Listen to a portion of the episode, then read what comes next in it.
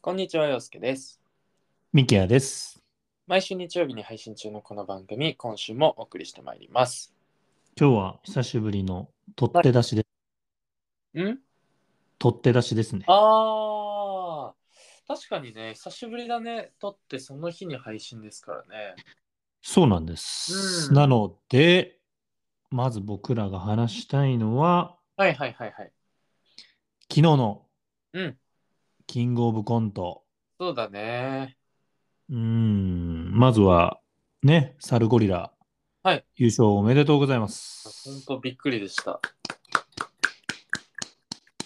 全くノーマーク。ノーマークでしたね、完全に一言も前回、触れ前てなかった々回、うん、確か触れに。てなかったんですけど、サルゴリラって。いや、俺知らなかったです。あー、そうだよね。俺も全然初めて見た、昨日が。だってさ、うんサルゴリラっていうコンビ名だよ。ねまあ確かにあね、のモンねスターサウナみたいなことだよね。いや、レベル的にはそ うよ。うん絶対さ、覚えるじゃん、一回見たら。そうだね。で、覚えてなかったってこと多分見たことないんで。あ、そっかそっか、なるほどね。まあ確かうにシンん、プルな名前だし、その名前だけでは俺は多分チェックしなかったと思う。名前を知ってたとしても。 あ、センス感じないからってことね。 いや、そこまでは言ってないけれども、 そね、だ大丈夫かそんなに言って。 いやいや、モンスターサウナの方が大丈夫か 大丈夫かうんまだホットいじゃやん、そうです。モンスターサウナ。いまだね、そうですね。いや、でもまあね、ちょっと、や、でも日本とも面白かったですね、すごくね。むっちゃおもろかったっすね。ねう。うんん。本当に1本目のあのマジシャンのネタももう意味わかんなくて面白かったですし、うん。 2本目ももう魚1本でいくっていうところでねえ。面白かったですね。しかも、なんていうのあの、ツッコミがね、俺はすごい好きでしたね。はいはいはいはい、あの坊主の方うん、ツッコミ方とか。うんうんうん。あれがどっちなんだ猿なのかゴリラなの か。そういう分け方なんだろうね、きっと ね。違う。よかった。同意入れてよかった。いや、うん絶対そうだよねえ。なんそかう多で分その、うん普通に考えてそれをね、どっちかがまあそういうかん猿かゴリラかみたいな感じで猿ゴリラにつけてる。まあ今後バラエティでね、そういうの掘られそうだけどね。うん、じゃないとなかなかあの命名は生まれなさそうな気がするけどね。そうだよね。うん、そんな気はしますけど。まあでも本当に日本とも面白かったけど、それで言うと、まあ、2位の影山。うん。まあ、あの、1本目ね、1番目の出順でさ、うんうあん。ずっと1位にいたからね。すごいよね。すごいね、本当パルに。ゴリラの方から1本目あるまでだから、9, 9組目まで1組目でしょ、あれ。うん。うん、だから、まさかのでしたね、本当に。いやー、ほんとごめんなさい、トップバッターが、とかって言っててね。確かにね、確かにね、関係ないというか、まあでも、なんかその例年ね、あの基準点的な感じで、やっぱり90、めっちゃ面白くても、でわかる91点とか、450ぐらいになるように、なんか調整されてるさ感れじがて、るよね。で、コメントするね、方も言うもんね、そうやってね。だまねあ、そトうップバッターなんで、これぐらいの点数にさせてもらいました、みたいそうだね、そうそうそうそう、っていう感じだったけど、今年はすごいみんな95ずつぐらい、な。ねすごい高かったよね。え。高かった。でもまあ、それに見合う面白さというか、びっくりしましたね。確かにね。あの、洋介の、だからお友達の方そうそうそうそう。仕上がってると。昨日はね、ちょっとね、あの、所要で見れてなかったらしいのね。で、うんうん。そして見てるって聞いたら、いや見れてないよ。あの、ちょっと旅行で見れてなくて、みたいな感じのこと言ってて、で、そのそういえば話してたなと思ってさ、みたいな感じで連絡したら、え、影山やっぱ仕上がってるみたいな感じで帰ってきて、やっぱり絶大なね、こう、やっぱ信頼は置いてたみたいで。 いやー、すごい仕上が、でもあれ、あれこそ本当に、その、いや、難しいじゃん、その、俺らは芸人じゃないから、その、仕上がってるっていう概念。うん、確かにそ の、あれは仕上がってたですね。うん。確信したよ。確かに そうだね。仕上がってるわって。あーやっ、ぱ、あれ難しいネタじゃん。その、間とかさ、うんなんていうの、うん開けるタイミングのあのポージングとかも結構動きもさ、そうだね。大事になってくるし、うん。 やっぱあれ仕上がってないとできないよね。やり込んできてる。 幾度も脱いできた人じゃないとできないよね。あれは できないよね、あれはね。確かに確かに。びっくりしましたけど。そうそう。まあ、というよりはですよ。やっうんぱ僕らがまずね、触れないといけないのは、はいはい はい。ヨシキうん。がまあ、日本の社長一本勝負で、はいはいはいはい。今回優勝予想しましたが、うん、そうね。だから、日本の社長も、1本目ね、すごい良かったんですよ。だから、2組目で出てきて、うん、どうなるかなと思ったら、うん、もうすでに影山とかなり競ってるみたいな感じだったんうだよん、ね。469点で466、 8? 8とかだっけうん、でね、すごい、だから、これマジあるぞみたいな感じで、そのままね、日本の社長もずっと、あの、ファイナリストに残ってましたからね。ね。うんでも惜しかったね。だから、そうだね。残りまあ3組まではまあ残ったけど、そうだね。サルゴリラが来て、めちゃくちゃ、だから結局1位通過がサルゴリラだったんだもんね。うん、うん。それで480何点とかで、そうそね、ファイナルステージ上がるときに10何点差もう開いちゃってたんだよう。うね。ん。だだから、はあ、よしき惜しかったね。うーん。もう、今までファイナルは行ったことないもんね。多分日本の社長ね。ないで。長。うん。いや、そうそうそうそう。掴みかけてたんだけどね、ここでうね。んこ単独収録、そうあとそう少そうしでしたね。まあ、てな感じでね。まあまあ、非常にレベルの高い、ね、うん、うん。大会だったのと、まあ、日本の社長がこう4年連続出て、うん。こう今回は初めてファイナルステージはいはい、はい。進出で、俺らもすげえ最後までドキドキして、そうだね。面白かったしね、日本ともね。 日本とも面白かった。あ本当優勝あるかなと思ったけどね。そうだね。確かに、思ったより2本目の点数がねって感じだったからね。うん。でも、すごいめちゃくちゃ笑ってました、私。うん。私もうんまあだから、ね、そこら辺は本当に、なんだろう、まあ笑いの量とかじゃなくて、なんかこう、ネタのく作り方とかっていうのも採点には入ってる感じのコメントだったんだよね、特うにん。確かにね。うんうんうん。あ、すごいな、そういう目線なんだ、みたいなのとか、すげえ影山の2本目の時とか思ったしね。 確かにね。うん、それは確かにそうかもしれない。言ってたもんね、実際、まっちゃんとかがね。ねえ、うんこ1回しか出してないみたいなね。ねえ、言ってたね。あまあ、言われてみればそうか、みたいな感じだったけうど。んねえ。うん。まあちょっとよしき、外しちゃってね、またね、ちょっと信頼の方がね、やっ ぱり。まあまあ、しだから、翔くんから言わせると、この日本の社長が、ね、優勝予想の段階で、うんうん、うん。いやいや、大本命やんっていう話なわけでしょ。結構硬いとこ行きましたね、みたいな感じだったからね。で、ファイナルステージ行ったのなんてね、そう考えたらね、まあ行くでしょうみたいな。はいはいはいはいはい。今回出てた中だったら、まあ一番順当っちゃ順当な。まあ、そうだね、確うかに。ん。いや今年はそうだね、最初の3組がもうすごい仕上がり具合だったというか。ねえ、びっくりしたね。ヤダンも面白かったですね。面白かったね。最終的にはちょっとね、外れちゃいましたけど。いや、でも全体的にすごく面白かったですよ。いやーね、今回もまた面白い大会と面白い予想が聞けたんでね、ちょっと来年も 楽しみにしてたいと思いますけそうど、だね。あちょっと年末の M1 をまたどうするかだね。そうだね。うん、まあ、よしきくんもあんな感じだったからね。うん。そのもうお笑いから離れてますみたいな。うん。まあ理由には納得したけど、俺らも。うん、まあ、じゃあもういいんじゃないかなとも思うけどね。呼ばなくてね。うんう。ん。そんなんだったら別に、なんかなーっていうのあるからね。ちょっと本人がどうしてもっていうならね。うん。うん。いや、そういうことですよね。なんか俺らも、なんか、ね、無理して日程を開けてね、うん。うんやるほどかっていう話だよね。今回も外れてしまったわけだし。まあ、そうだね。確かにね。ちょっとこう、我々も、あの、GM 目線になってくると言いますか、 いや、そうですよ。いつも同じのね、こう、上で取引先選んでちゃうね。そうそうそうそう。ちょっと抜本的な改革をね、 それは入れていかないといけないかもしれないんでね。そうですね。だって肩回してる人もいるわけですし。いるわけ、いるわけ、うんそうそうそうそう。ほんで、長崎にはね、今回ね、よしきよりもいい、こう、予想を。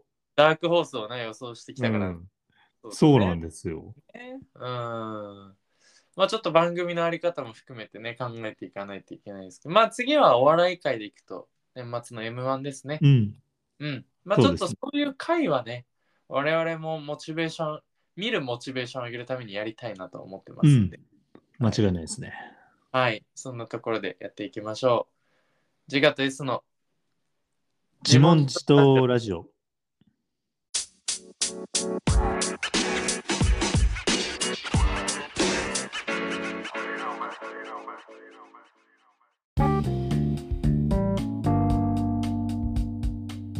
改めまして、こんにちは、洋介です。ミケヤです。自我と S の自問自答ラジオ、エピソード146ということで、今週もお送りしてまいります。はい、じゃあ、早速、いきましょうか。はい。今週のカリスマニュース。はい。はい。お願いしといまうすことで、いや、すごいね、いいタイミングで今収録してて、はい、はい。もう間もなくそのカリスマニュースの、そのカリスマになる瞬間を目の当たりにできるっていう、今ね、刻々とその時間が迫ってるんですけど、はい、はい。えっと、5月頃かな、うん。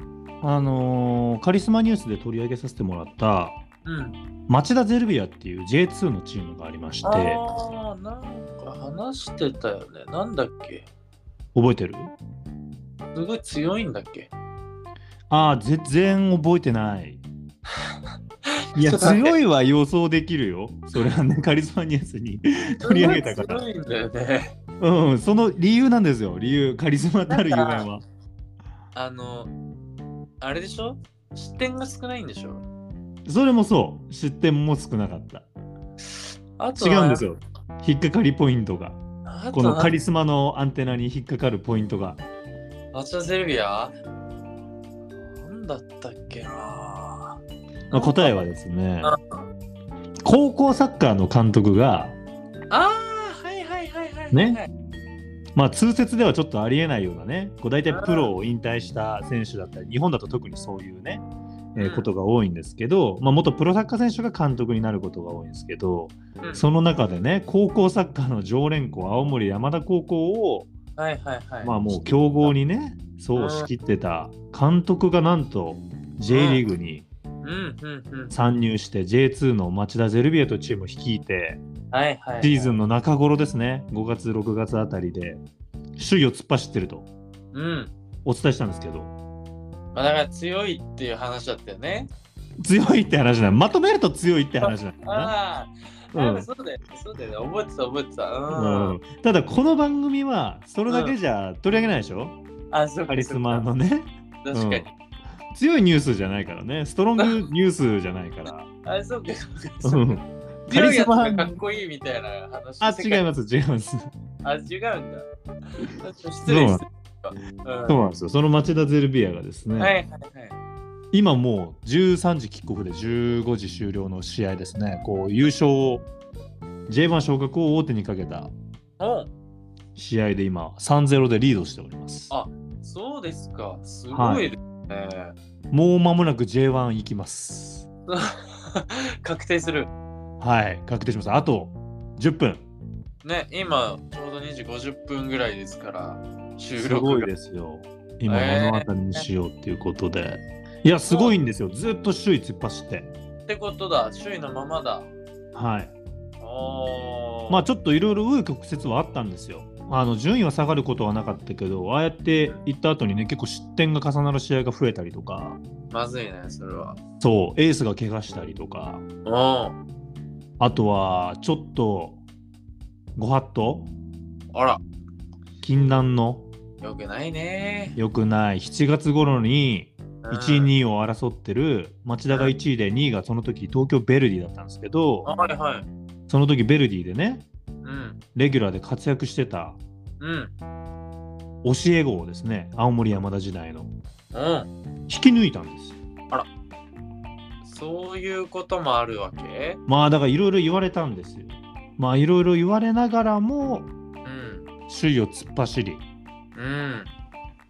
なんともうここまで J1 に今、まあ、YOSHIKI と同じ状況ですよ今ファイナルステージですからもあえ指はかかってるわけだう。指輪かかってますただ何があるかわかんないのがサッカーだからね。サッカーですそうです本当にそうなんですようん。10分で3点なんてひっくり返るからね、サッカーは全然ひっくり返るうんえひっくり返るんだ。全然ひっくり返んないすごいスポーツだね。バスケとは違うところだよね3点とか一気に入んないですからうんいやちょっとま10あ分で3点は難しいですね、まあそうだよね。もう硬いよね。そうなるとね。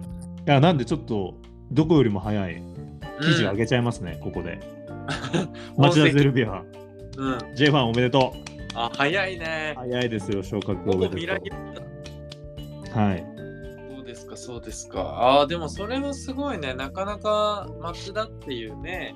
あのそんな大きくない町でしょ、やっぱり。そうです、そうです。うん。でもまあ、やっぱりサポーターもついててみたいな感じなんだっけ。ううんん。。そうなんですよ。まあ、それがね、J2 から J1 に上がるっていうのは、え、初めて過去にはいたのか初めて。あそう。一回ちょっと上がれるんじゃないかって言って、う。うん。タイミングがあったんですけど、えその時はい J1 に行けるライセンスみたいなのがあって、うんあ、の、そのスタジアムの規模だったりとか、チームの経営状況とか、いろいろそういうのを含めて J1 へ上がるライセンスって降りるんですけど、うん。それが取得できないタイミングがあって、はいはいはいな。んか上位にいたんだけど、最終的にちょっとそのライセンスもあって、上がる権利、上がることを、こう、クライマックスシリーズみたいな、勝ったら上がれるみたいなプレーオフがあったんですけど、ちょっとプレーオフにも行けなかったみたいな。あープレーオフに該当する順位だったんだけど、行けなかったみたいな時もあったりとかもありましたけど。そう切ないね、なかなかそれはそう、だからそういうちょっっと、そう、紆余曲折経て、と。うん。なんと、J1 に上がるということで、うん。来年ぜひ陽介はね、町田スタジアムでおグランパスと試合見てほしいですけど、お。ああ、いいね。確かにちょっとそういうの日程を教えてほしいな。ああ、わかっうん。た。うん、決まり次第ね。じゃあ行くわ、マジで。うん、あの、俺なりの町田レポしてあげるわ。ありがとうございます。俺の目線で見た今の町田テレ町ビ田やってことをね。課題と、この、やっぱり改善ポイントみたいなのを、俺なりに切るわ、一回。ああ、いいですね。うん。カツ入れますか。そうそうそう。やっぱり俺もあれに憧れてた世代だからね。カツ やっぱり気づく先はそうそうそうそう。あそこだからね。 サッカーに厳しかったですからね、あの方は。うん、うん、だいぶ数多かったよね、さっき。カツ多いですよ。そうだよんいやー、そっかそっか。いや、素晴らしいですね。でも本当になんか、こう、キングオブコントもそうだけどさ、なんかこう、変わってるね。だいぶその、いつも強い人たちが強いわけじゃなくなってきてるというかさ、ね。ロマンがね、どんどん増えてるからいいよね。波が来るっていうのは面白いね。こんだけシステムが進化してきててもね。いや、ほんとそうだよね。キングオブコントもね、本当に初出場組でね、優勝できて、ねね、常連組もいる中でだったしね、うん町田ゼルビアもまさか、まさかですからね、今回優勝候補に挙げるところはどこもなかったと思うんで、さすがにやっぱねうん高校サッカーとは違うでしょみたいな話だったんですけど、うん、うんまたじゃあ高校サッカーも捨てたもんじゃないぞといやー、そういうことなんですよね。いう話になってくるわけですな。そうなんですよ。だから結構、こう、なんだろうね、マスコミとかは作りやすいですね、この町田においての記事とか。なるほどね。だから皆さんもちょっと時間あればね、そういうの今後覗いてって、この凄さと、うん、この面白さにね、ちょっとねうん、興味を持ってもらえると思いま確かす。これきっかけで町田サポーターになる子もいるだろうからね。いや、でも本当そうだと思いますうん、ね。間違いない間違いない。その一端をこの番組でも担ってに なっていきましょう。行こうや。いこうや、担って。ああ、になっていこうや。はいはいはいはい。はい、というちょっとね、もう間もなく、あと残り2分で町田ゼルビアが上がりますが、ひとまずまた速報をお伝えしたいと思いますので、ここで1曲、ジョン・レジェンジョンレジェンドでワンダーウーマン。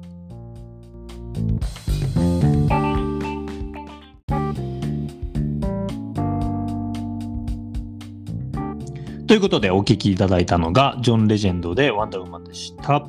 はい。じゃあ今週は私目の自問自答をさせていただきたいなと思っておりますけれどもはい。うーんまあ固まってないねなんか話したいなっていうふうに思ったんだけどうん。なんかあんま詰めきれなかったんですよだからもうみんなの意見も聞きたいなと思ってああ、いいですね。うんみんなの意見をねちょっと聞きたいなと思ってんだけどニュース速報、ニュース速報。あ町田ゼルビアが初めて J1 に昇格いたしましたあ。おめでとうございます出。てるやつだ画面上に白文字で出てるやつね ペペペペペペってね。って入るやつね。 うん。あそうですか、ついに、まさに今決まったわけだ。今決まりました。じゃあこちらはね、詰め切ったところで、はい。うんあじゃあ、ヨッケのをちょっと詰めていきましょありう。がとうございます皆。あのー、まあ、近頃ね、あの、まず今日は、さんうん。薬の自問自答、んおごめん、もう一回。えー薬薬の自問自答でいすやね。、まさかのテーマすぎて、ちょっとな聞き直しちゃったけど、あ、本当まさか薬って言ってないよなと思って、今ちょっとなんか、すのとこだけ消えて音が。あ、本当うん。あのー薬です。薬ってどっちいや、マジでこれま、あまあまあまマジで話の内容によって俺切るからね。あ野暮なこと聞くなよ。う、うん ん、マジで。俺という人間を見てもらえばわかるだろうだって分かった。じゃあこれは最後に聞きましょう、皆さん。ね。 まあじゃあ、いやいや役の、役の呪文字とね。うん。 そうそうそう。漢字で書くと訳よ、本当に、英語で。か、英語で言うと。ドラッグ よ。ドラッグの自問自答ですよ。いきましょう、じゃあ、ドラッグの呪文字と。あのーまあ、本当にさ、あのーまあ、春はね、我々毎年のように言ってますよ。やれ、花粉だと。うん。来てるぞと。うん。病院は行ったか、薬はもらったか、病院の薬はいいぞと。うん。まあ、毎年言ってますよ、我々。言ってます、言ってます。でね、どうもね、ちょっとやっぱ秋も来てんだよね。秋花粉ね、最近聞きますね。あの、かん、なんていうの、聞くっていうのは、秋花粉ってもともとあるっていうのは知ってたけど、はいはいはい、なんか秋花粉の人が増えたって増えてるよね。あのね、私もね、こんなひどくなかったんだけど、うん。秋はイメージなかったですね。うん、今年ちょやばいね。あちょっとさ、最初から鼻声だなってちょ、ちょっと思ってたの。いや、でしょう、ミキヤ君なら気づくでしょうん。さすがにね。う。さすがに気づくでしょだけど、まあ、うん。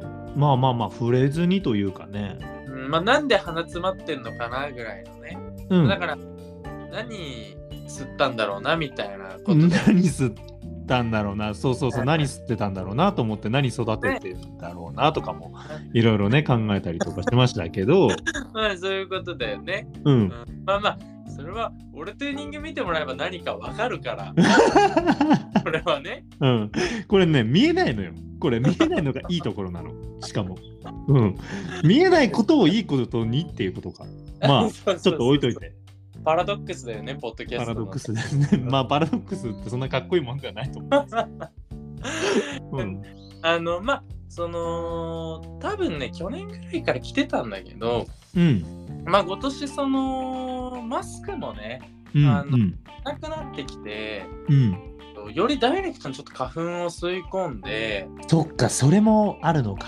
うん秋はさ、今までもノーマークだったんだけどう、んあの、まあ、こう、状況的にマスクをつけるシーンが多かったから、うんうんあの必然的に防げてたのかなと思ったんだけど今年はちょっとねそれがねダイレクトに当たってきてまして、まあ目もかゆいですし鼻も出るわけですようんうん。あんでじゃあもう春の時と症状は一緒。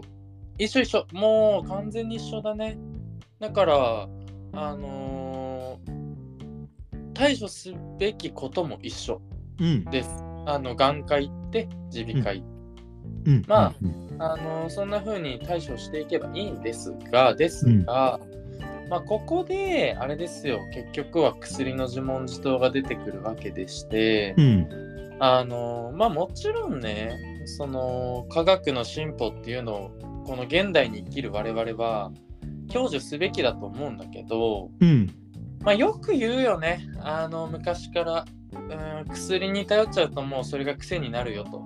うんなんかどもうそれはだから何の薬かはまあね分かると思うんだけ どやっぱり そうの、ん、あれちょっと行き来してんだよね俺の 中で薬の種類がうん結局抜け出せなくなるよとうん最初は軽い気持ちで服用するけれどもうん結局それがうんどんどん体を蝕んでいくことにもつながるよって話、あれだよね小学校の時 VTR とか見せられる そうそうそうそうそうそうそうそうよく見たでしょみんなね、うんあれと一緒なんだから薬ってものは基本的にうんだって薬だもんなだから結局はそうそうそうそういやほんとそうなの、うんなんかそこがねあのやっぱりねあ、まあ、10代の時と比べてうん薬を頼る機会っていうのがねすごく増えたなって思いましてうん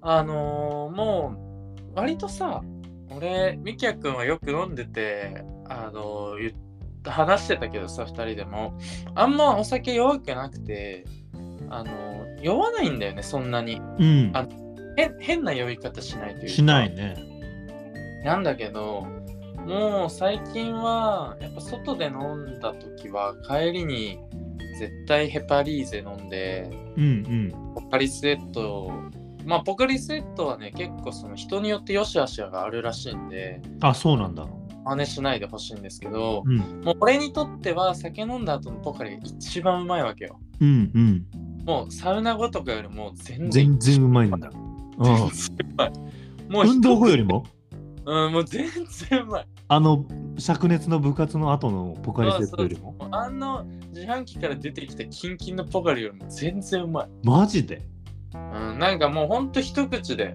うん半分以上はう飲んじゃうぐらい、まあバッと飲んで一本まるっと飲んででなおかつ頭痛薬を飲んでうん寝るわけですようんすごいねうん気づけですよ薬つけだねマジでええうんでもじゃないともう翌日の二日酔いが心配でたまらないわけええもうね頭が痛くなっちゃうのすごくうんもうこんな話したくないけどうんうんそれ、ね量量も比例するわけでしょ一応えーまあ、お酒の肉ではさすがになんないけど、うんまあ2軒とかうんうんをまあいどうだろうねでも今まで56杯とかさそんな飲んでも、うん別に全然大丈夫だったけどそうだね水飲んでるぐらいだったんだけどでもなんかね翌日やっぱ頭が痛いんだよねうんでもうそれがやっぱ辛いわけよ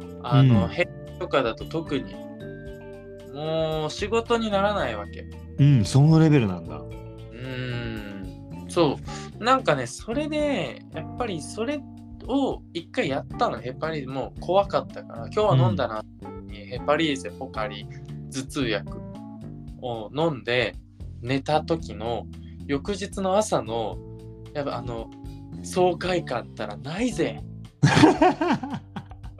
薬進めてるよこの人あんな気持ちいい朝迎えたことないぜいやぐらいかんうんうんってぐらいあのいい朝だったわけ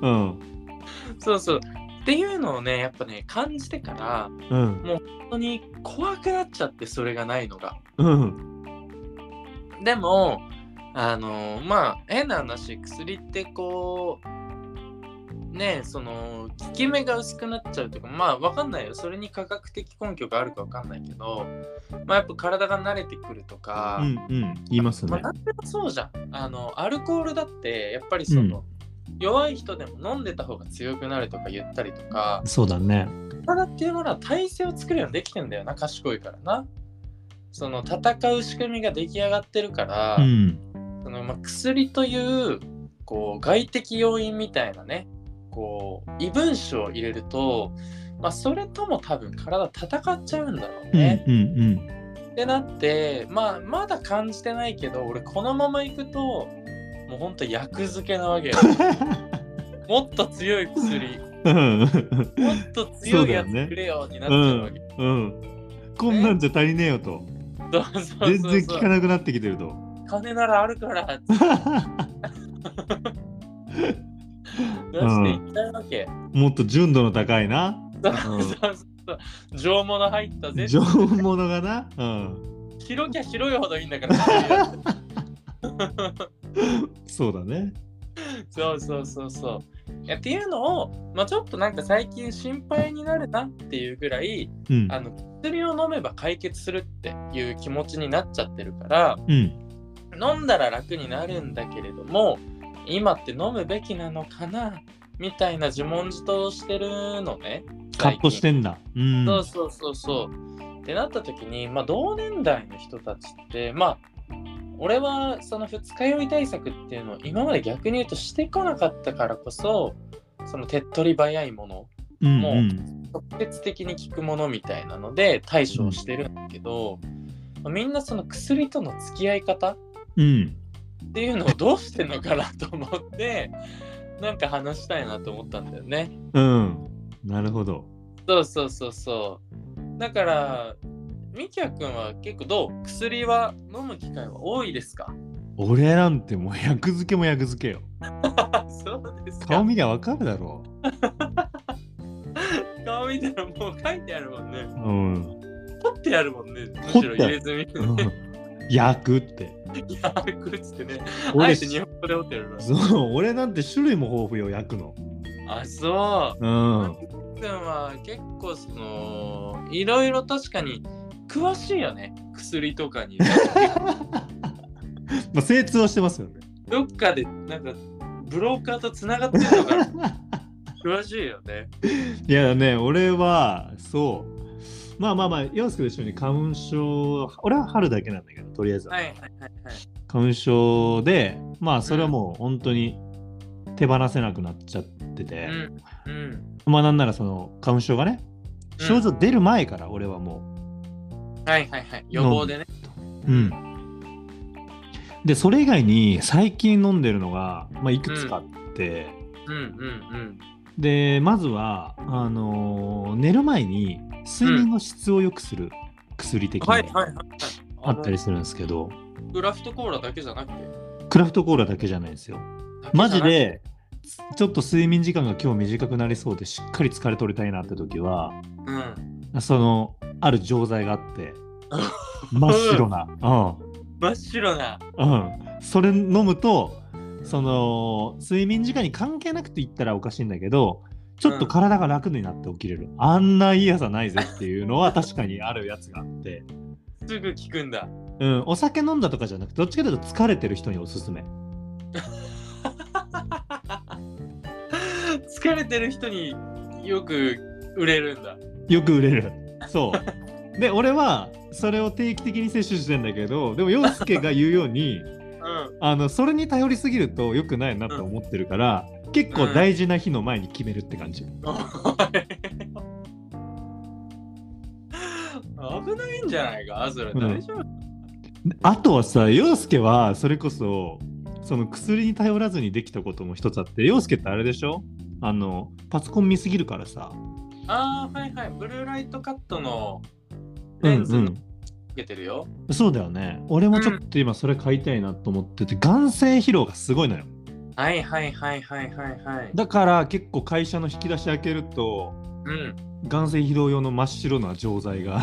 おいおい目もよく見えるようになるってかそう です。バッてね、ガン、ガン決まりするからね、目が。確かに血走ってる時あるもんね。あるあみんるあるある。 っていうのもあるし、なうん、あとはその日常的にやっぱ目の目の疲れが俺ひどいんだろうねすぐ。はいはいはい、あのーまあ一時期ゲームもやってたしあとスマホであの今でもさちっちゃなスマホでテレビで映せないやつがパあうのん試合とかあるからはいはいはいはいはい。こうスマホでしか見れないからこうスマホでずっとサッカーの試合見てたりするのよね。う。うんうん、うん。結構目疲れやすくて目薬はこう1日3回、うん。うん、決めないとちょっと厳しいかなっていう液体セッションをしてんだ。そうで最後やっぱ寝る前湿布、うあ皮膚からね。皮膚からもセッションしてるわけだ。ん、でもうひ湿布に関してはうもうん効果あるかどうかわかんない けど、もはやね、だって、湿布だけは一番若い時から使ってるもんね、きっとね。まあそうですよで、うん、歴長いかもね。うん、でまあ基本さ急性のものじゃん湿布って急性のものに対してじゃん確かでに俺の慢性腰痛なんてさ別に関係ないんだけどなんかちょっと塗っとかないと湿布を貼っとかないと、ちょっと不安になるというか朝が腰が痛くあーでもてさなんか、あれ、湿布も難しいよね。なんか、冷湿布と温湿布もあるじゃん。そうそうそう温湿布もあるんですよねえ、だから、温めた方がいいのかとかさ、冷やした方がいいのかとか。まあ基本あのーまあ湿布ってその入ってるロキソニンとか多分よ効果の話なんだけど、まあ、温湿布の役割の一番の目的ってあの冬ひんやりしないっていう、あうん、じゃあそっちの方が大きいから、うん、ーあ、そうなんですそうそうなんかこの何慢性的なものとか急性的なもので違うとかってよりはどっちかというと入ってる成分同じでひんやりしないみたいなのが多いらしい。なるほどね。じゃあ、全体的に痛み止めではあるわけだ。そうでなんかやっぱそれあって変わんのって思うんだけどやっぱ貼りたくなっちゃうあーまあ、嫌なこと忘れられるもん ね。そんなこと忘れられるんですよ 本当に、的になんだけどね。うん、ってことで俺は結構うん中中毒ジャッキーだね。うん、ジャンキーだと思いますだから陽介の葛藤はもう終わってた、うんうん。なるほどね。うん、もう手遅れなんだ、ミキが。う 俺もう手遅れかもそこら辺結構バグってるかも俺もそっか、もうドロドロにつけられてんだ、今もう。そう そうでもさ本当にそうだよねいや、そうそう、これ何事もだなって思ったの。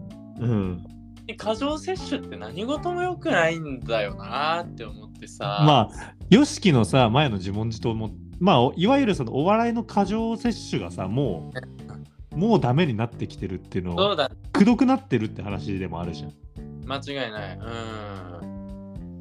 そうそう、そうなんだよね。だから、その、ちょっと自分の中でも、まあ、東京、しかも薬ってさ、なんかちょっと、いや、まあ、その何使ってるかちょっと言えないけれど、うんその、やっぱちょっと怖いよね。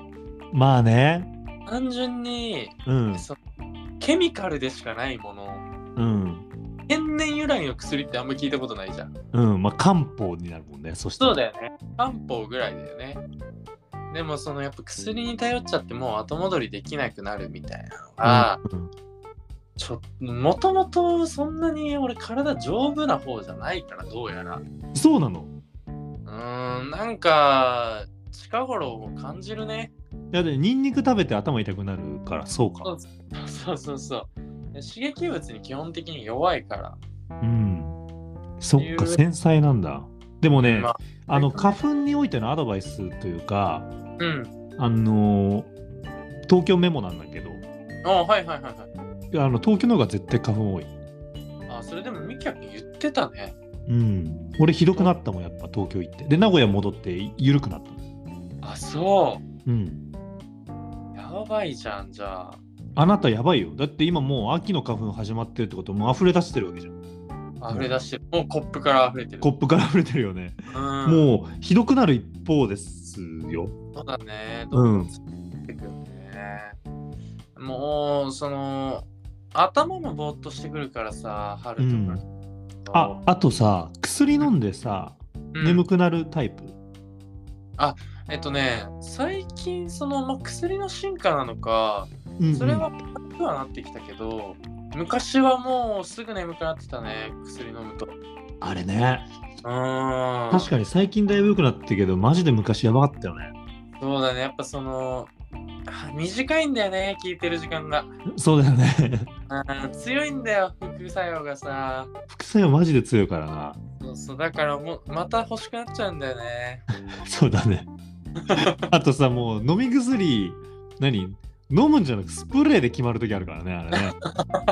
あれこそマジで一回やったらもうダメだよね。手軽だもん ね。あれ手軽だもん。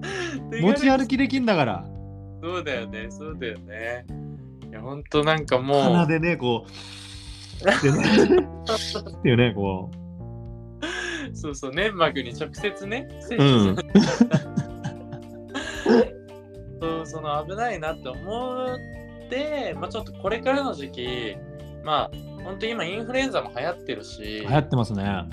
皆さん薬をね、ちょっとこう使うこともあるし、もちろんそれは頼っていくべきだし、あのただ、用法、用量を守って ね、正しく使ってほしいなと確かに。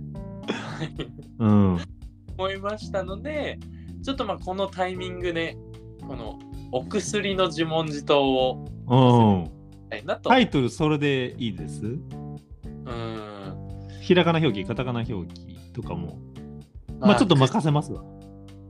まあそうだね薬はまあひらがなかな、うん、